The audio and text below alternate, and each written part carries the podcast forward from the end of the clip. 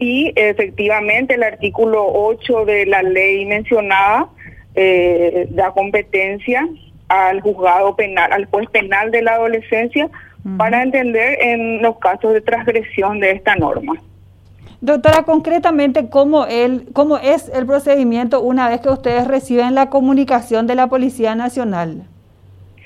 El, la norma establece que eh, una vez eh, realizada la, eh, la inspección, labrado acta por la Policía Nacional o, emergencia 911, como establece claramente la norma, el, el acta deberá ser remitido en el plazo de 24 horas y poner a conocimiento del juez penal de la adolescencia este eh, deberá ser remitida al acta con todas las evidencias verdad que hayan eh, incautado en el momento a disposición del juez. Una vez recibida el acta el juez penal de la adolescencia eh, tiene un plazo de vuelta de 72 horas para poder convocar a las partes a una audiencia para que comparezcan ante el juzgado las personas individualizadas en el acto deberán venir acompañados de un profesional abogado.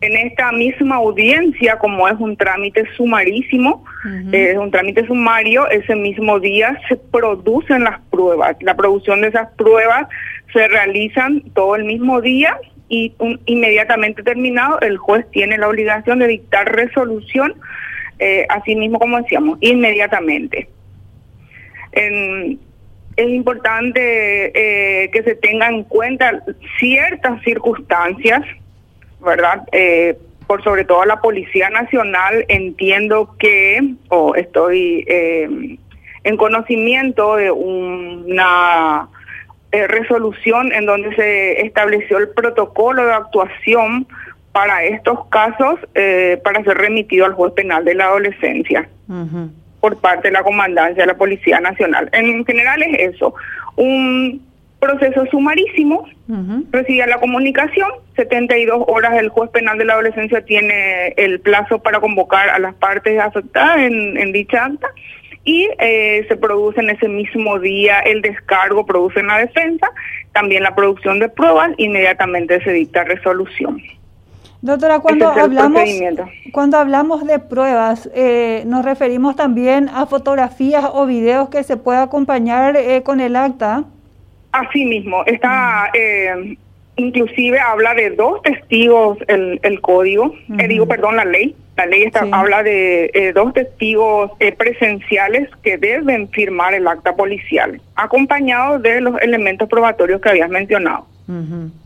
Ahora, eh, doctora, una vez que se dicta esta sentencia, eh, ¿la aplicación de la multa también es inmediata? ¿Esto puede hacerse en cuotas? Eh, ¿Va subiendo también los jornales a medida que sea más grave, digamos, el hecho? ¿Cómo, ¿Cómo se determina eso?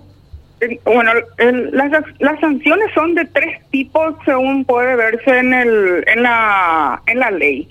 Eh, la primera dice que sería un eh, una multa, eh, perdón, un cierre temporal del local que haya producido la violación a la norma entre un, un plazo de de 10 días, ¿verdad? Inclusive inclusive habla de un cierre eh, eh, un cierre en general eh, máximo temporal cuando hay una eh, reincidencia. Luego tenemos la que abonan multas, que es la que se dan en, dentro del ámbito del transporte. o sea, si es que el, el, la transgresión se produce dentro de un transporte público, se abona una multa entre 5 a 20 jornales mínimos que se establece, será establecido por el juez.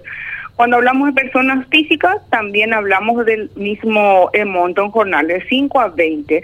No establece la norma, eh, Mabel, si es que esta van a ser abonadas en cuotas o no. Entendemos que por los montos que aquí se establecen, deberían de darse algún cierto tipo de acuerdo siempre en el juzgado para que éstas puedan hacer los depósitos que correspondan en donde se abra la cuenta esta cuenta eh, que se va a abrir, hay una cuenta única donde se va a destinar esa plata porque eh, esto va para la lucha contra el COVID, doctora.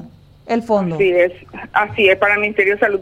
entendemos nosotros, eh, estoy hablando de una conversación informal entre los colegas jueces penales, la obligación de abrir una cuenta eh, a cargo de, del juzgado en el Banco Nacional de Fomento. No, porque no, se, no está establecido. Entonces, a partir de ahí, eh, ver la forma de librar los cheques para que sean a la entidad que corresponda eh, la, la multa que se va a ser depositada. Perfecto, bueno, ahora ya nos queda muchísimo más claro también eh, cómo va a ser el procedimiento de rigor también, doctora, porque por lo general hablar de un acto sumario es totalmente diferente a los procesos penales que conocemos, por ejemplo, acá es sin intervención fiscal, eh, es prácticamente muy rápido, los plazos se acortan muchísimo, así es que la gente tiene estamos hablando no precisamente de un proceso penal, Mabel, más bien es un proceso administrativo, es de carácter administrativo el proceso que llevamos, si bien hay una sanción, las sanciones son de carácter pecuniarias.